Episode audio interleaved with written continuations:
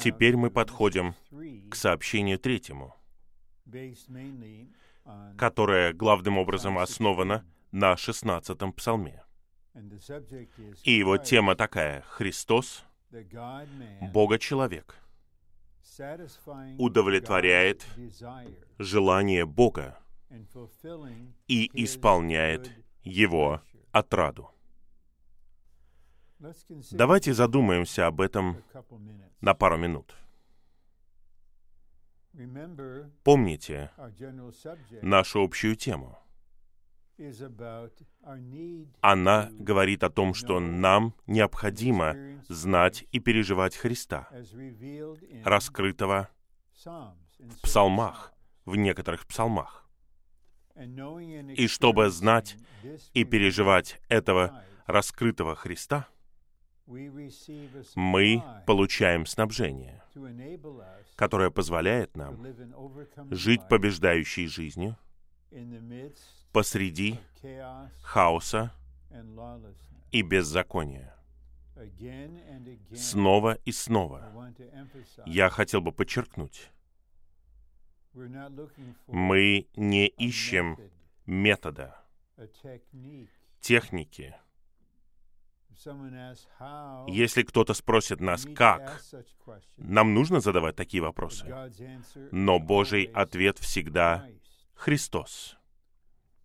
Я хотел бы прочитать один стих из 15-го псалма и весь Псалом 16. Пусть он будет перед нами. И когда мы будем читать, давайте помнить различные части заголовка этого сообщения. Христос, мы знаем, это помазанник. Бога человек.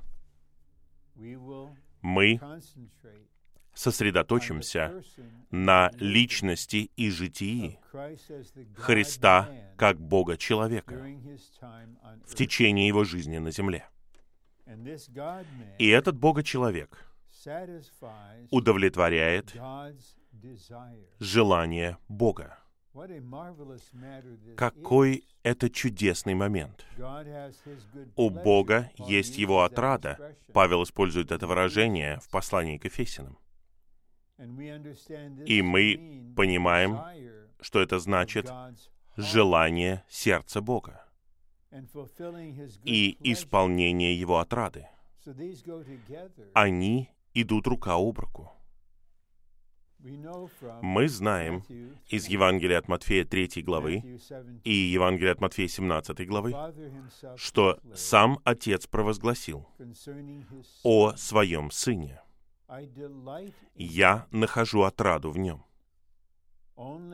Только Христос, Бога-человек, может удовлетворить желание Бога, желание Божьего сердца. И только Он может исполнить Божью отраду, которая связана с Его волей. Как упоминает Павел в первой главе послания к Ефесиным, когда он говорит об отраде Божьей воли. Божья воля — это источник. Но с этой волей Божьей глубинным образом связано желание Божьего сердца. Извините. И нам нужно знать из этого псалма, главным образом 16-го псалма, нечто большее о Бога-человеке и о том, как его личность и его житие удовлетворяло желание Бога и исполняло Божью отраду. Итак, первый стих в 15-м псалме задает вопрос. «Иегова, кто может пребывать в твоем шатре? Кто может обитать на твоей святой горе?» Давид задает вопрос, кто способен на такое? Кто может пребывать? Кто может продолжать путешествовать, двигаться своим путем в твоем шатре? Кто может быть так близок к тебе? И кто может обитать на твоей святой горе? И мысль в этом псалме на самом деле это ветхозаветное мышление. Те, кто исполняют требования закона, и мы знаем, что единственный, кто мог исполнить Божьи требования, это Бога-человек Иисус. Итак, можно сказать, что 16-й псалом — это Божий ответ на эти два вопроса. В 15-м псалме стихе 1. «Сохрани меня, Боже, ибо я нахожу убежище в Тебе». Я говорю Иегове, «Ты мой Господь, нет у меня блага помимо Тебя». Что касается святых, которые на земле, они превосходные. Вся моя отрада в них. Умножатся скорби тех, кто взял себе взамен другого Бога. Их кровавые возлияния я не буду приносить, и не приму их имена на мои губы. Иегова — доля моего наследия и моей чаши. Ты удерживаешь мой жребий. Мерные веревки выпали мне на приятных местах, а наследие прекрасно для меня. Благословлю Иегову, который дает мне совет. А по ночам моя внутренность наставляет меня. Я постоянно ставил Иегову перед собой, так как Он по мою правую руку. Я не поколеблюсь. Поэтому мое сердце радуется, и моя слава ликует. Даже моя плоть пребывает в безопасности — ибо ты не оставишь мою душу Шеолу, не дашь твоему святому увидеть могилу. Ты дашь мне узнать тропу жизни. В твоем присутствии полнота радости. По твою правую руку удовольствие вовеки. Мы читаем здесь, что это написано Давидом. Но разве у вас нет ощущения, что это на самом деле говорение Христа? Удивительно. Это на самом деле раскрытие Христа нам. Потому что когда Давид писал это, он был не в себе. Он не находился под управлением закона. Его существо было открыто. для того, чтобы таинственным образом Христос был выражен и раскрыт. в этом псалме.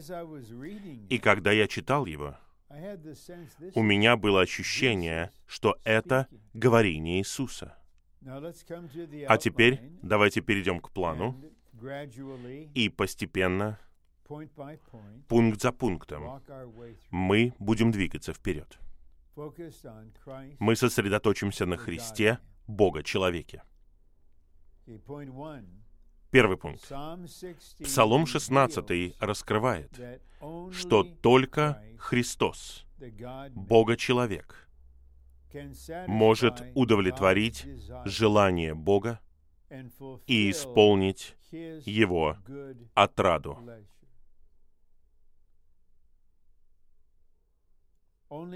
Только Христос. Быть под законом, пытаться исполнять требования закона означает, что человек пытается изо всех сил, всей присущей ему энергией, слушаться всех Божьих правил и законов и тем самым угодить Ему. И Павел старался изо всех сил. И согласно его слову, в седьмой главе послания к римлянам, он, как он считал, исполнил девять из десяти заповедей. Но одной он не мог исполнить. Не возжелай. Это что-то внутреннее. И нас должно озарить, что мы сами в себе не можем удовлетворить желание Бога. Мы не можем исполнить Его отраду. Часто на собраниях святые встают, они хотят чем-то поделиться, и они говорят, я посвящаю себя этому и тому.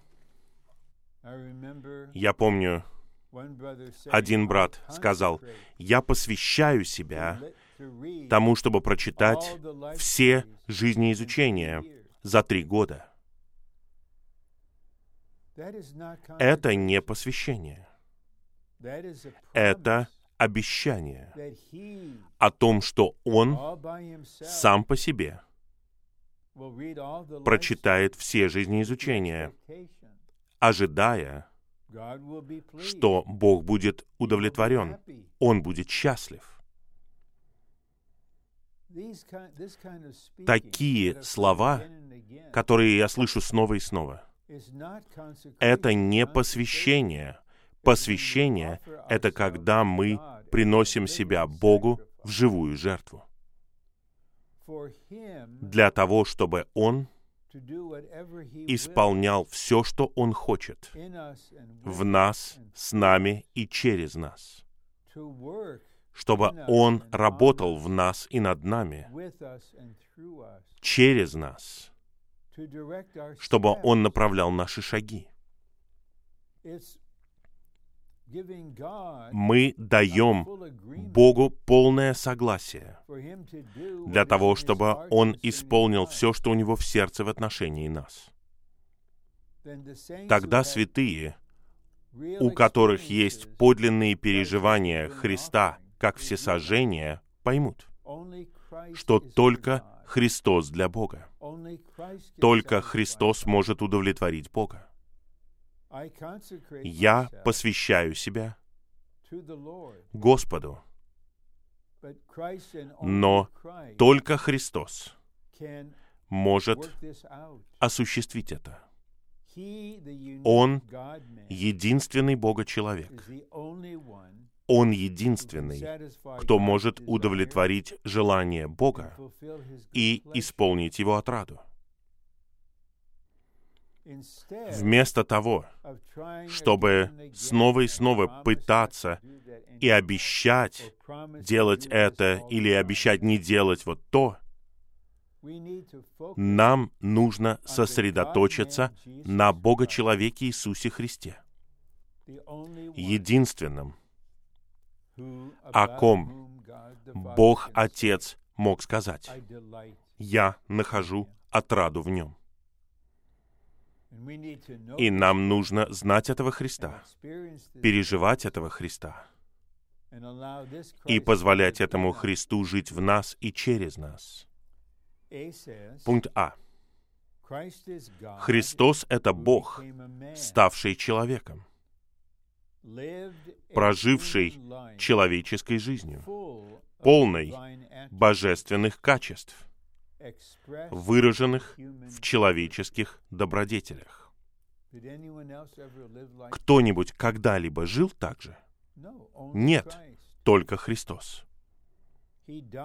Он умер, воскрес, был вознесен по правую руку Бога.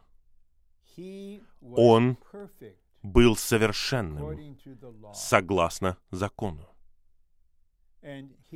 И он мог обитать в Божьей скинии и пребывать с Богом на Его святой горе. Потому что Христос исполнил все Божьи требования. Только Он может быть в Божьей скинии и обитать с Ним на Его горе. Если мы хотим участвовать в Божьем жилище, быть частью его, нам нужен такой Христос. Он должен быть нашей личностью, нашей жизнью, нашим жизненным снабжением, нашими добродетелями. Тогда Христос, который сам по себе исполнил желание Бога, будет Христом в нас, который сейчас исполняет желание Бога.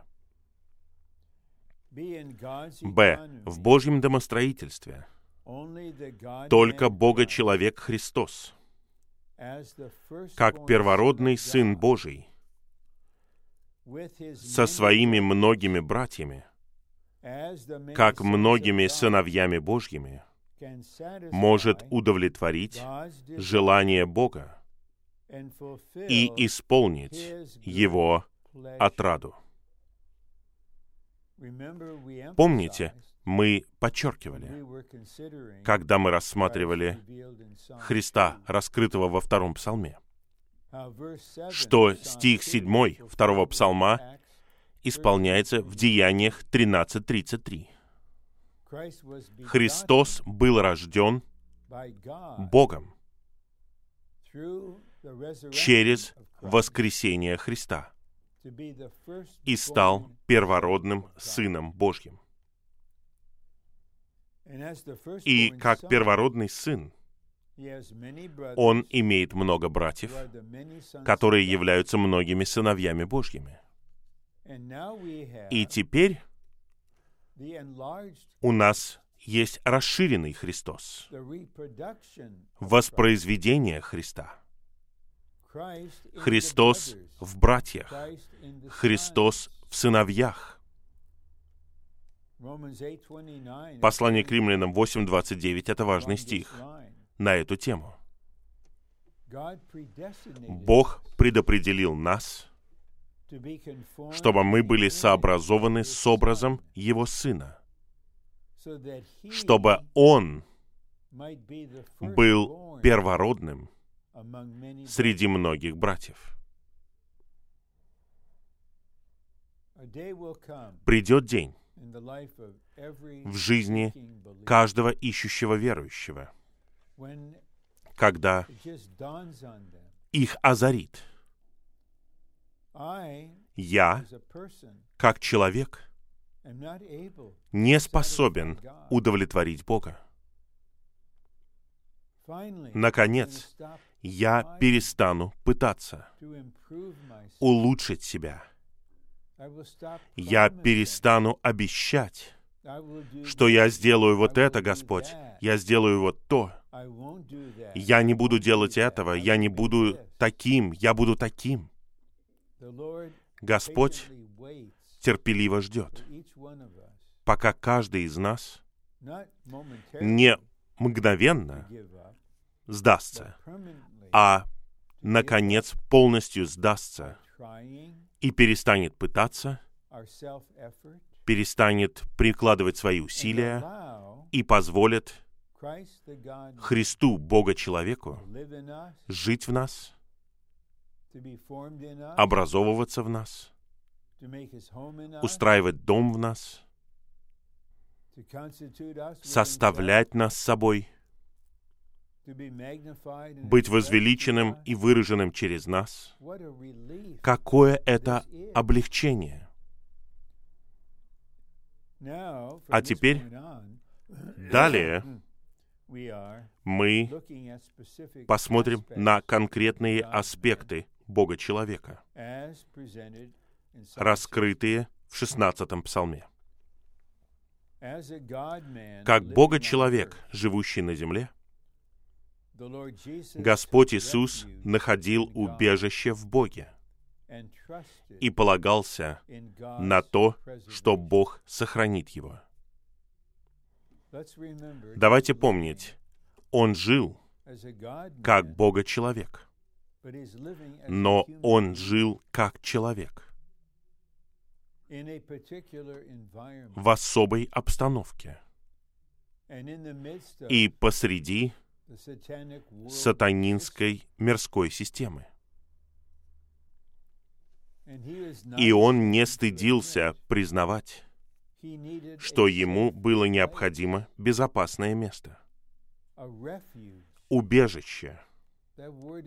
Это слово используется в псалме много раз. Убежище — это безопасное место, где мы покрыты и защищены.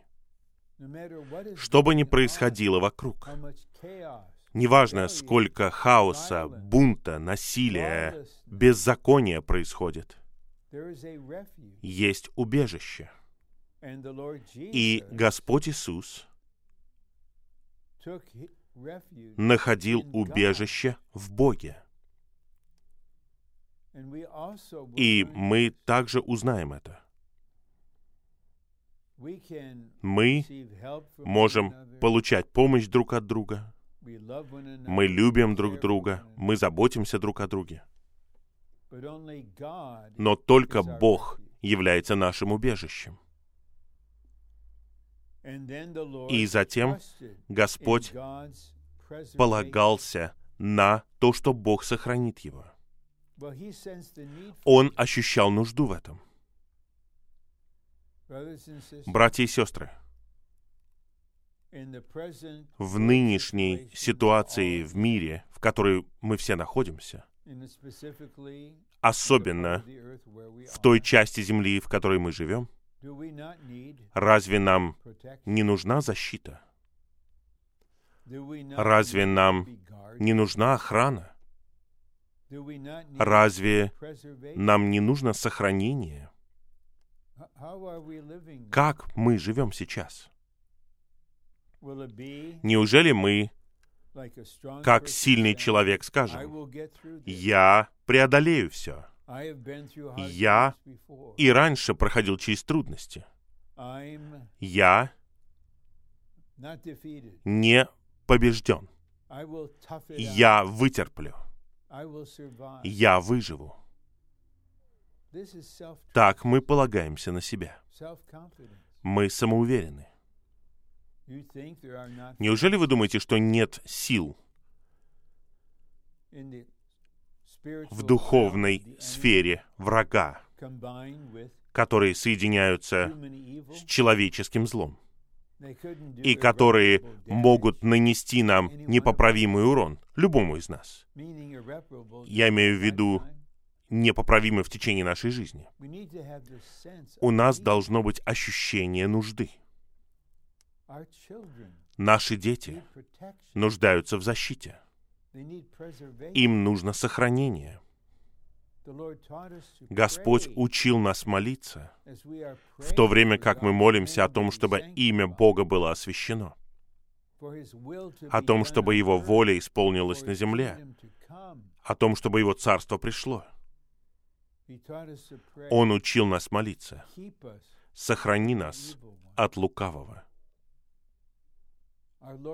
Наш Господь Иисус учил этому. И, конечно же, Он молился так. Да, как назначенный и помазанный, наполненный Духом и получающий помощь Духа, он побеждал. когда сражался против врага. Но в то же самое время, как человек, обычный человек, имеющий человеческие ограничения в плоти, он искал себе убежище и того, чтобы Бог сохранил его. Нам нужно молиться, Господь, сохрани Твое восстановление, сохрани Твои интересы на земле, защити все церкви, всех святых, все семьи, молодых людей, которые сейчас живут не дома, в университете или в колледже, или в армии. Защити нас. Мы люди, которые нуждаются.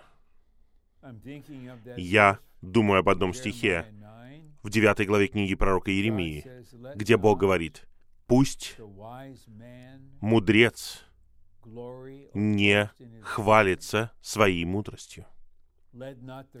Пусть богатый не хвалится своим богатством.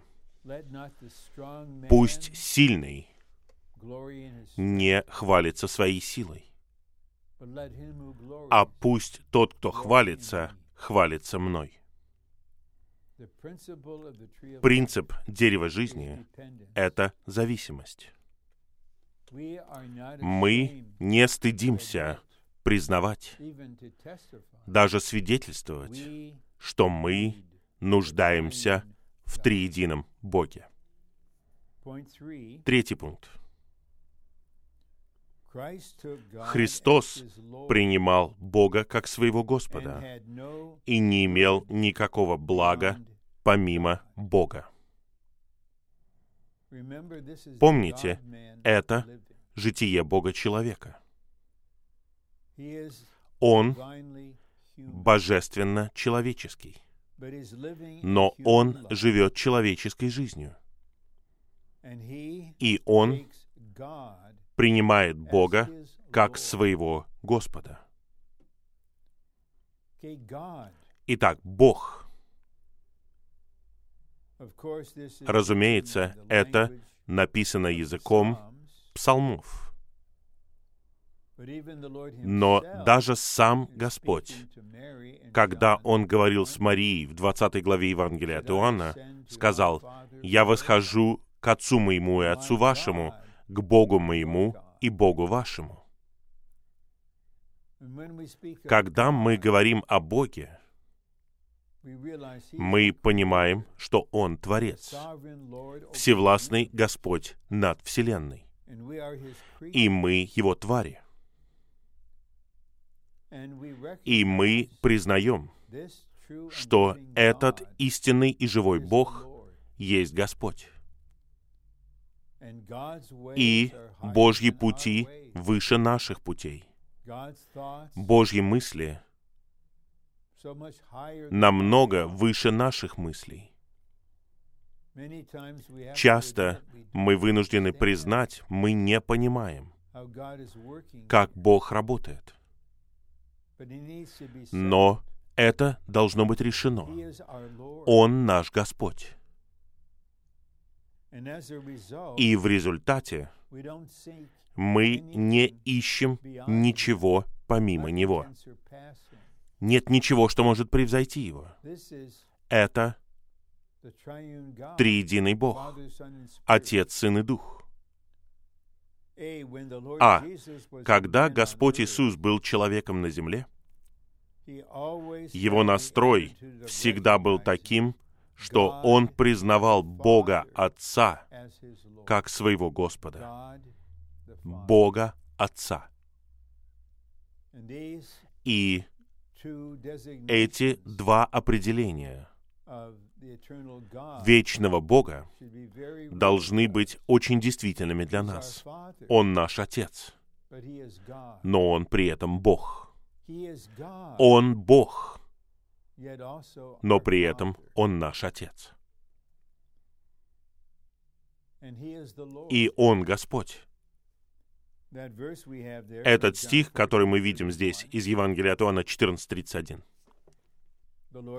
Господь говорит, «Вставайте, идем отсюда, чтобы мир узнал, что я люблю Отца».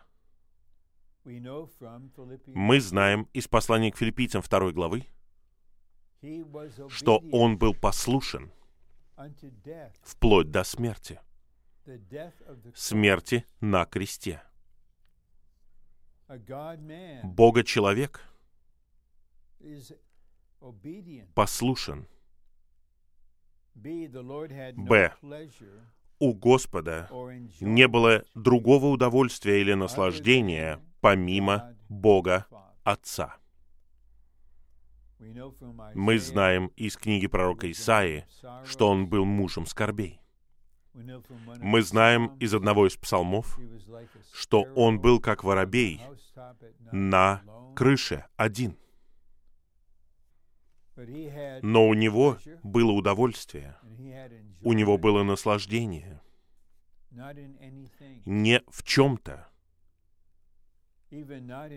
даже не в какой-то личности, а только в Боге Отце. Мы знаем из слов Павла в первом послании к Тимофею 6 главе, что Бог дает нам все для наслаждения. Он сотворил нас с определенными чувствами, с чувством вкуса. Он хочет, он сотворил человека и поместил его в саду, в раю. И нет ничего неправильного в том, чтобы наслаждаться хорошей здоровой пищей. Мы не аскеты. Но я пытаюсь сказать вот что. Мы не должны позволять чему-либо, какому-либо вопросу, данному нам на время в качестве снабжения или удовольствия или наслаждения, мы не должны позволять ничему заменить самого Бога. Потому что это станет идолом, заменой. Поэтому, когда мы садимся за стол и едим, каждый день моя драгоценная жена готовит очень здоровую и вкусную пищу в надлежащей пропорции. И перед тем, как есть, мы понимаем, Христос — действительная пища. Действительное наслаждение состоит в том, чтобы вкушать Его. А теперь мы идем вперед. К четвертому пункту. Очень драгоценный пункт. На самом деле, я хотел бы снова прочитать третий стих. Что касается святых, которые на земле, они превосходные. Вся моя отрада в них. Хорошо? Все мы, мы святые на земле. Разве это не драгоценно? когда мы читаем, что Христос находил отраду в святых, которые на земле. Он не просто находил отраду в победителях, в благоразумных девах, которые заканчивают свой бег и живут побеждающей жизнью и они достигнут особого воскресения. Но вот мы на земле. И в разных ситуациях. И Он находит отраду в нас. Итак, четвертый пункт говорит, в своем человеческом житии Господь Иисус находил отраду в святых в Божьем Царстве. И мы знаем из послания к Колосинам, главы 1 стиха 13, что Божье Царство называется Царство Сына Его любви. И атмосфера этого царства, как Сына Божьей любви, полна любви и света и жизни. И на самом деле, и на практике сегодня, в нынешнем веке, это царство — это подлинная церковь, подлинные поместные церкви, наполненные детьми Божьими, братьями Христа. И мы находимся в Божьем Царстве. Бог находит отраду, Христос находит отраду, и мы также должны ценить, любить и даже находить отраду во всех святых. Иногда, когда кто-то встает, пророчествовать, может быть, это брат или сестра, какие-то святые внутренне стонут. О, они ожидают чего-то, чем они не наслаждаются, что им не нравится, что они не ценят. У них есть представление, утвердившееся представление об этом человеке. Мы все внешне находимся в старом творении. Мы все преобразовываемся от славы к славе. И в то время, когда я говорю это вам, я вспоминаю о том, что один мудрый, зрелый брат в Лос-Анджелесе, старейшина Самуил Чен, сказал нам, мы не должны видеть. Извините, нам нужно видеть нечто большее, чем сатану друг в друге. Господь осознает наше состояние, всю нашу ситуацию, но Он находит отраду в нас. И Он такой же сейчас, когда Он живет в нас. В пункте А говорится, под святыми в Псалме 16.3 подразумевается церковь, тело Христова. Когда в результате общения в теле и всевластного устроения Господа где-то воздвигается новая поместная церковь, и проводят первое собрание преломления хлеба, первое собрание Господней трапезы. Часто святые из многих городов приезжают туда. Это такой приятный момент. Еще одна поместная церковь воздвигается, в которой Бог в Христе находит отраду. Это такая радость. Б. Христос находит отраду в святых, превосходных людях на земле. Почему? Потому что они являются членами, составляющими Его тело. Разве у вас нет положительного чувства о каждой части вашего физического тела? Разве каждая часть не драгоценна для вас?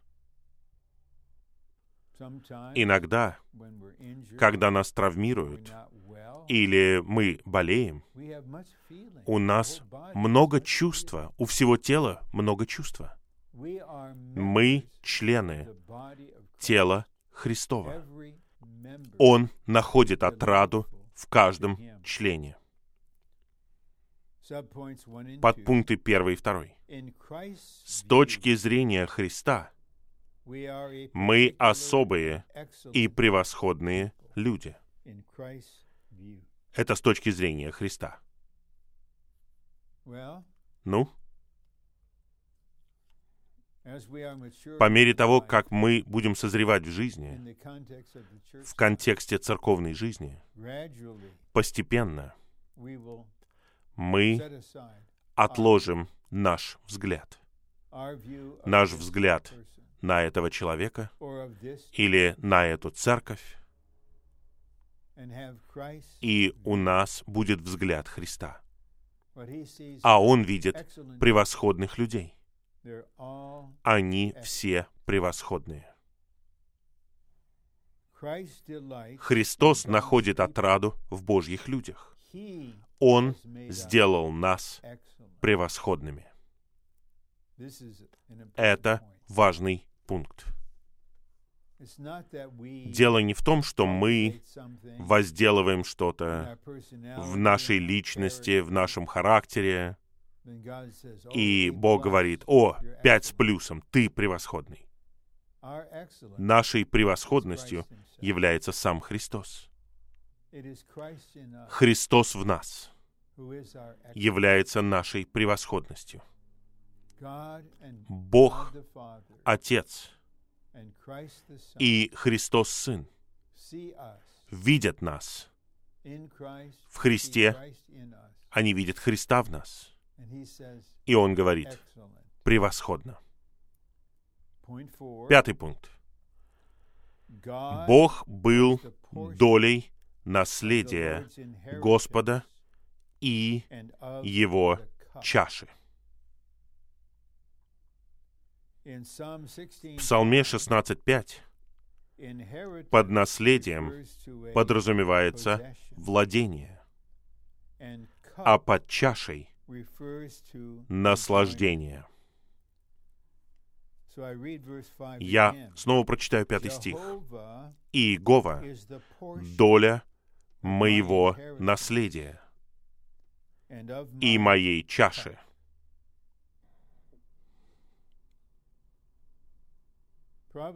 Наверное, некоторые из нас были очень рады, когда член семьи или кто-то, с кем мы в родственных отношениях, когда они умерли, включили нас в свое завещание. Итак, не делая ничего со своей стороны, мы просто унаследовали, неважно, финансы ли это или имущество, дом, машину. И люди, к сожалению, в своей падшей природе часто борются за это, сражаются за это. Но наш Господь Иисус не такой. Потому что Бог был долей Его наследия. Это было владение. И у него была чаша, это его наслаждение. Есть чаша. И каждую неделю, когда мы сможем проводить Господнюю трапезу, снова физически, не по зуму, у нас нет ни трапезы, ни хлеба по зуму мы понимаем, эта чаша — это чаша благословения, чаша спасения. И наш Христос жил с Богом как долей своего наследия и чашей наслаждения. Подпункт Б. Бог Отец был долей наследия и чаши для Христа как человека на земле. В человеческой жизни Христа Бог был его владением и наслаждением. Мы можем, я говорю, в целом, просто в своей памяти вспомнить какие-то предметы имущества, которые у нас есть, и какие-то вещи, которые у нас есть, которые драгоценны для нас. Предположим, у брата есть его любимый галстук. Некоторые из нас должны носить галстуки практически каждый день. И из нескольких галстуков у него есть любимый галстук. Это его владение. И затем на нем появляется пятно или что-то еще. Он относит это в химчистку, и его там уничтожают. У него сильное чувство. Нам нужно быть отделенными от привязанности к такому имуществу. Или что приносит нам радость? Нам это необходимо, нам необходима радость. Господь знает это. Но Бога-человек имеет Бога как свое владение и Бога как свое наслаждение. Это не должно быть просто лозунгом среди нас. Это часть нашего словаря. Мы можем сказать, Бог — мое богатство, мое имущество, Он — мое владение. Из-за Господнего всевластного устроения я не владею домом. Я арендую дом. Я благодарен за это. Последние 26 лет я арендовал дома. Я не завидую тем, у кого есть средства купить такой дом или такой дом. Я не завидую им. Потому что Бог — это мой дом. Я говорю серьезно. Он — мое жилище. Христос — это моя одежда. Христос — мое наслаждение, мое знание. И Он — моя доля. Вот так живет Бога человек.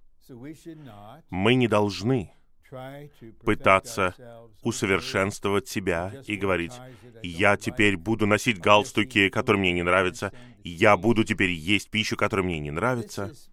Это саморазрушительный аскетизм. Нам нужно знать больше Христа, нам нужно больше переживать Его. И как говорится в одном замечательном гимне, «Слышал, видел ты Иисуса». Когда мы видим Его ценность снова и снова, мы просто отбрасываем все. Он наша доля. Он наше владение. Шестой пункт. Мерные веревки выпали Господу Иисусу на приятных местах. И наследие было прекрасно для него.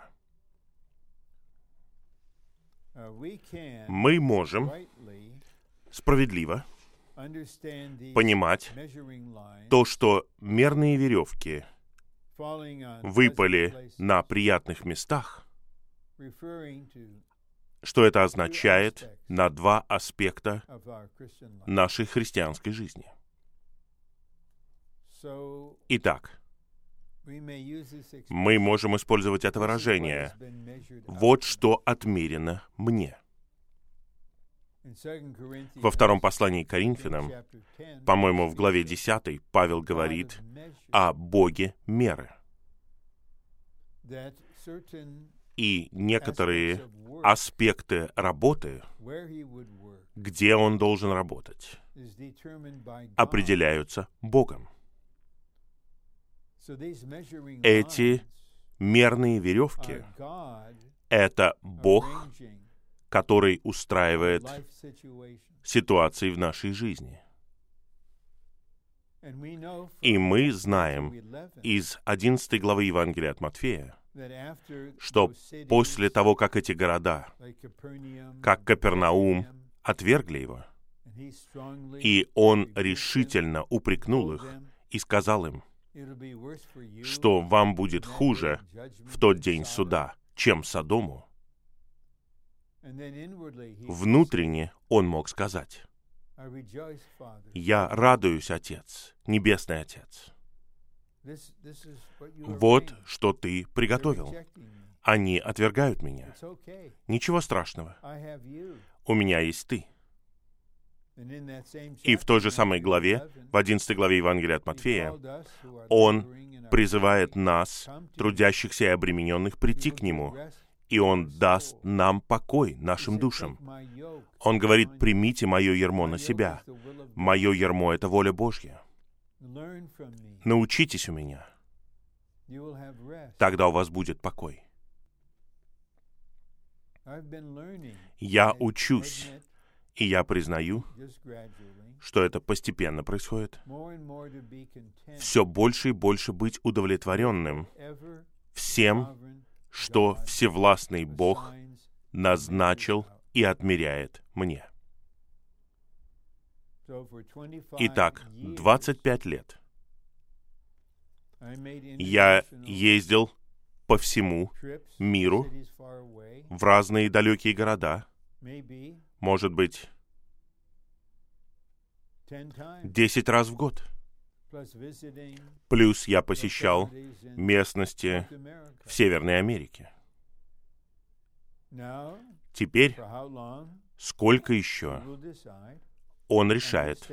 Я просто остаюсь здесь. Аминь. Кто-то спросил меня искренне, ты скучаешь по полетам и поездкам? Я сказал нет. Но я скучаю по церквям и по святым, где я служил. Итак, мне не хватает вас. Мне хотелось бы... Нет, давайте лучше не говорить «мне хотелось бы», но было бы приятно, если бы мы все были вместе в Джексонвилле. У нас не было бы пандемии, не было бы ураганов, но веревки выпали в других местах. И также эти веревки указывают на наследие, на то, что Господь решил, что произойдет в будущем. А. Христос ничего не выбирал для себя. Он оставил свою судьбу и все выборы своему Отцу. Вот так он жил. И именно так Он хочет жить снова в нас. Господь ничего не выбирал для себя. Он оставил все выборы своему Отцу. Итак, пожалуйста, будьте готовы принять какие-то иллюстрации. И я хочу поставить вопрос так. Почему какие-то братья и сестры не позволяют Богу Отцу выбрать того человека, с которыми они должны вступить в брак? Неужели мы думаем, что наш выбор будет лучше, чем выбор Бога? А также о том, где нам жить. Должен ли я покупать этот дом в этом районе? Если мы позволим Господу жить в нас, мы не принимаем никаких решений, кроме того, чтобы быть едиными с триединым Богом. Мы боимся этого.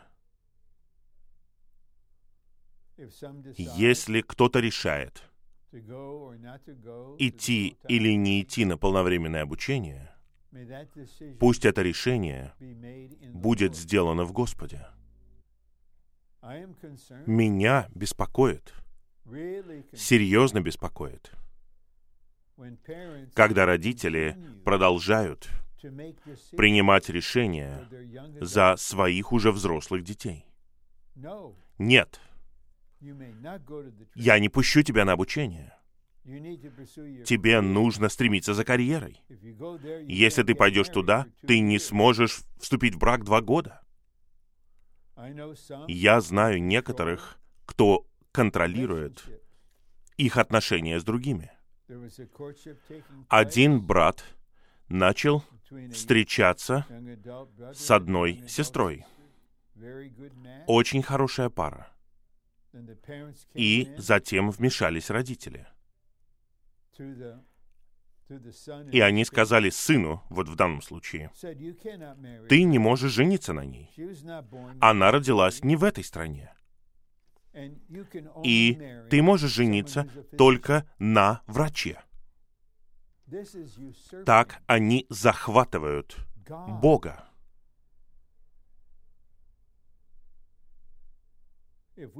Если мы хотим по-настоящему быть побеждающими христианами посреди хаоса и беззакония, нам нужно позволить Бога человеку Христу снова жить в нас.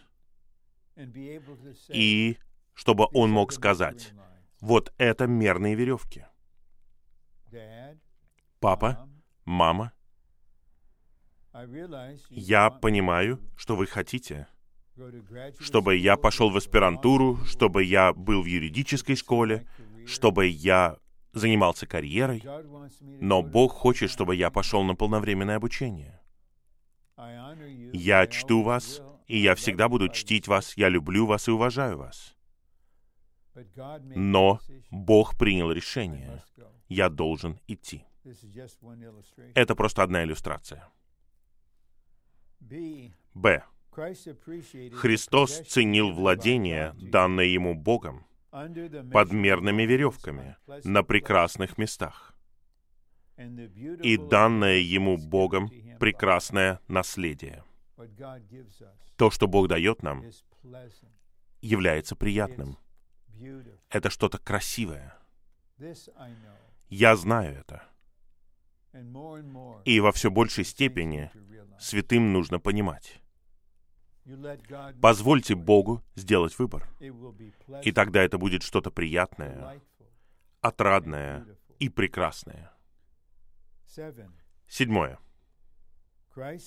Христос, смиренный слуга Иеговы, получал советы от Бога, и его внутренность наставляла его по ночам.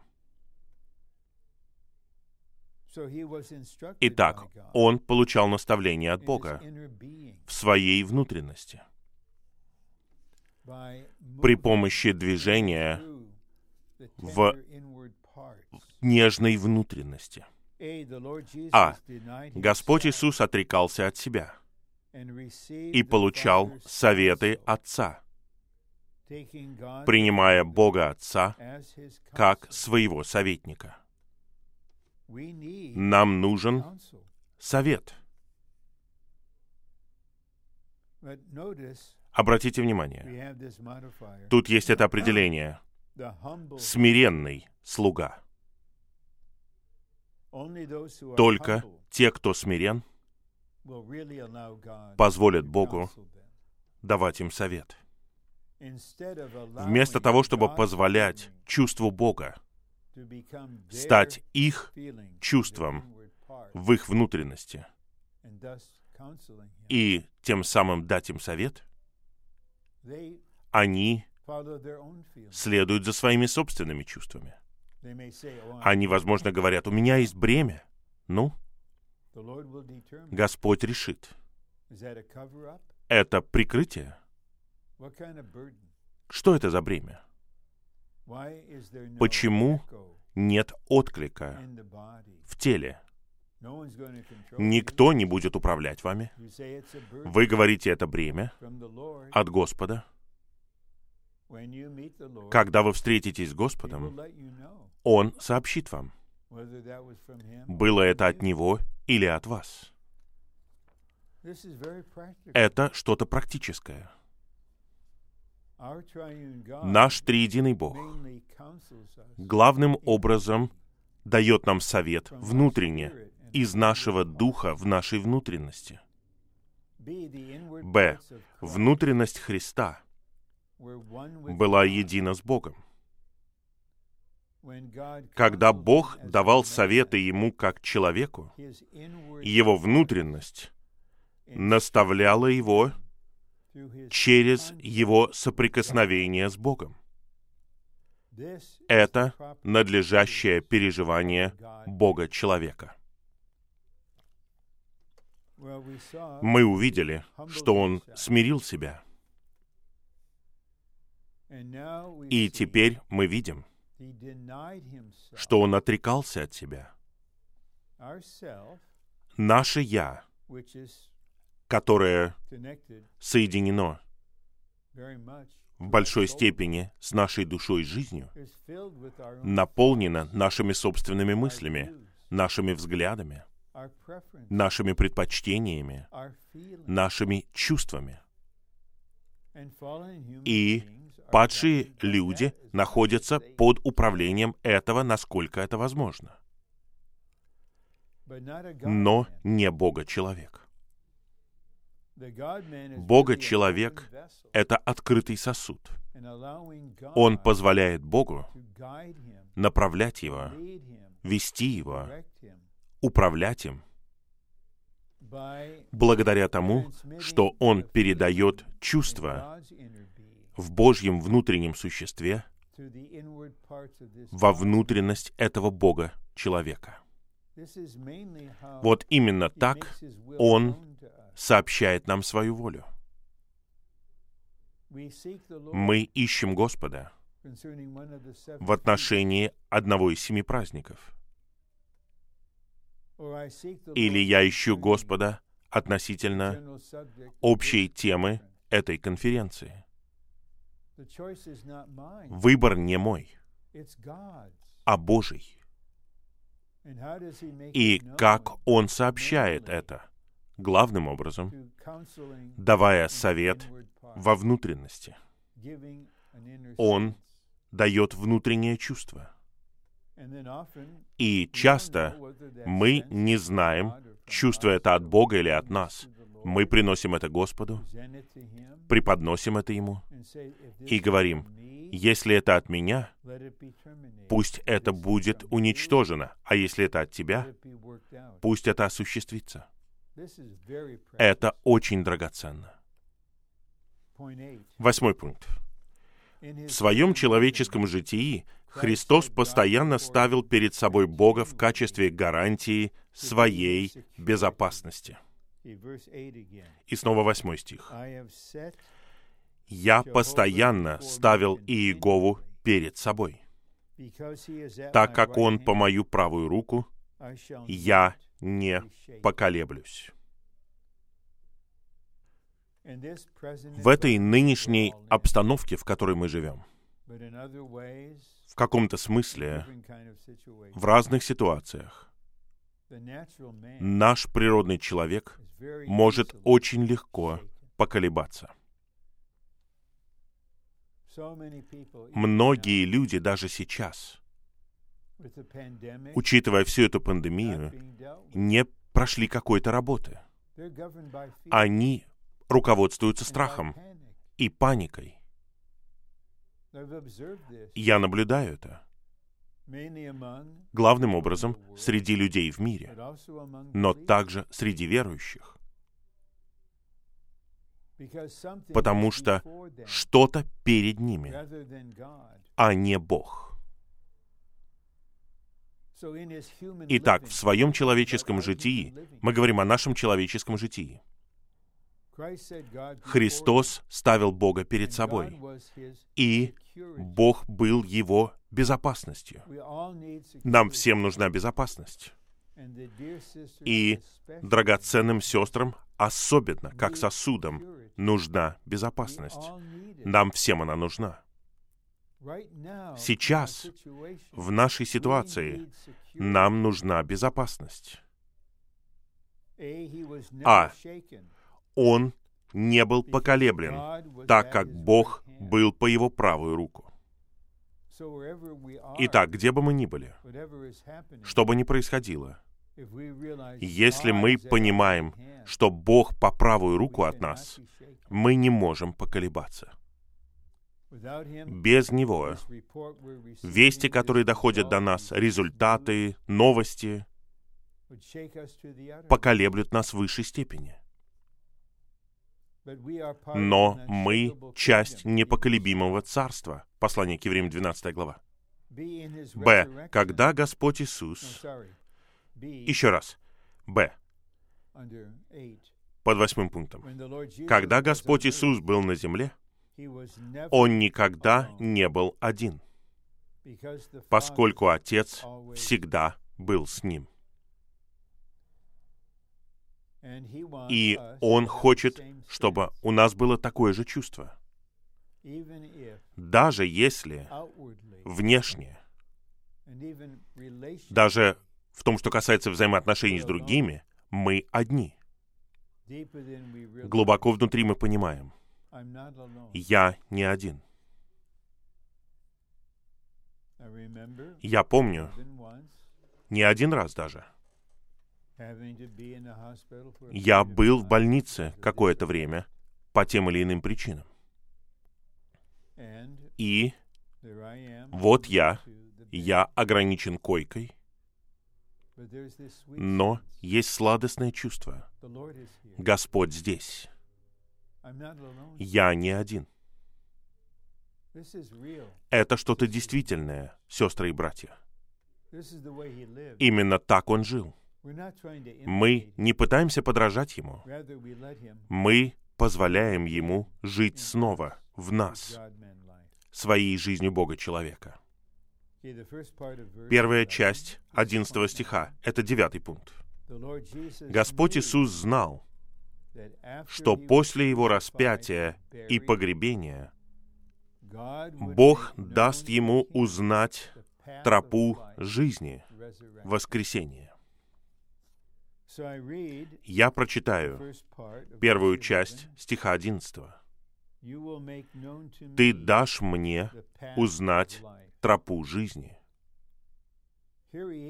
Вот он, прямо перед своим распятием, в 33 с половиной года. И он будет погребен. Но он знал, он знал, не надеялся, не мечтал, он внутренне знал, что произойдет. Бог даст ему узнать тропу жизни. И часть этого 16-го псалма цитирует Петр в своем благовестническом сообщении во второй главе Деяний. «Ты не позволишь своему святому увидеть тление». Это указывает на его воскресение. И когда Он снова живет в нас, и мы сталкиваемся с разными трудными ситуациями, и согласно нашему пониманию, вот на данный момент итог будет не таким, каким мы хотим. Но нам нужно пройти через это. Вот что отмерено Богом. Но когда мы являем волю Господа в этом вопросе, есть чувство, есть тропа передо мной, которая называется воскресение. Враг, закрой свои лживые уста. Перестань вкладывать страх в меня. Перестань хулить Бога. Я иду по этой долине в воскресенье. Я знаю это. И мы не просто пытаемся убедить себя, подбодрить себя. Христос, который живет в нас, дает нашей внутренности осознание. Ты увидишь тропу жизни, воскресения. А в своем воплощении Христос принес божественность в человечество. В своем воскресении Он принес человечество в божественность. И мы цитируем в десятом пункте вторую часть одиннадцатого стиха. «В Твоем присутствии полнота радости. По Твою правую руку удовольствие вовеки». Это завершение, цель его богочеловеческого жития. Жития, которое исполнило желание сердца Бога и осуществило его волю. Как мы тут написали? Исполнило его отраду, удовлетворило желание Божьего сердца. Все эти аспекты, мерные веревки, внутренность, доля, наследие, чаша, убежище, тропа жизни в Твоем присутствии полнота радости. По Твою правую руку удовольствие вовеки. Вот к чему мы движемся. И те, кто позволяет Господу сделать их победителями, воспроизводя себя в них, и кто продолжает получать раздаяние, снабжение, которое позволяет им жить побеждающей жизнью, они будут победителями, когда они достигнут конца пути, и они смогут сказать, Твое присутствие — это полнота радости. Господь скажет победителям, как это записано в 25 главе Евангелия от Матфея, «Войди в радость твоего Господина, войди». Победители входят в полноту радости — и это присутствие Господа. Это не какая-то вещь. Это не какое-то действие. Это личность. И там удовольствие вовеки. Те, кто хочет отречься от своей души жизни и следовать за Господом, за Агнцем любой ценой, когда они будут восхищены и будут с Господом, страдания закончатся навеки. Удовольствие вовеки. Подпункты. Христос находится в Божьем присутствии и участвует в полноте радости — это подразумевает, что Христос взошел на небеса в Божье присутствие, чтобы наслаждаться своими достижениями и своими приобретениями. В своем вознесении Христос наслаждается удовольствиями вовеки по правую руку Бога. Христос находится по правую руку Бога в своем вознесении ради исполнения Божьего вечного домостроительства в отношении Церкви, тела Христова. Бога-человек, раскрытый в 16 псалме, наш дорогой Господь Иисус Христос, через смерть, воскресение и вознесение сейчас находится по правую руку Бога. И у него удовольствие вовеки.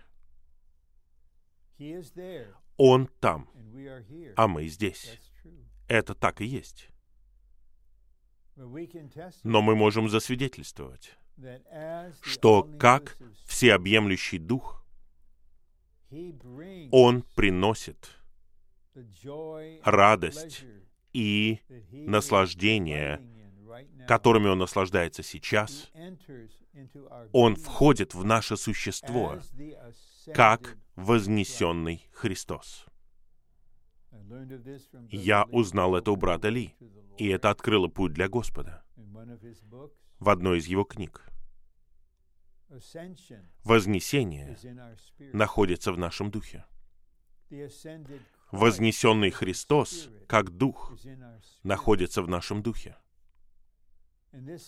И это включает в себя полноту радости, удовольствие вовеки. Это предвкушение, да. Царство будет настоящей радостью и будет вечное наслаждение. Но этот Бога-человек, да, он на престоле. У него есть удовольствие вовеки, полнота радости. Но Он не оставляет нас здесь, без наслаждения, без удовольствия.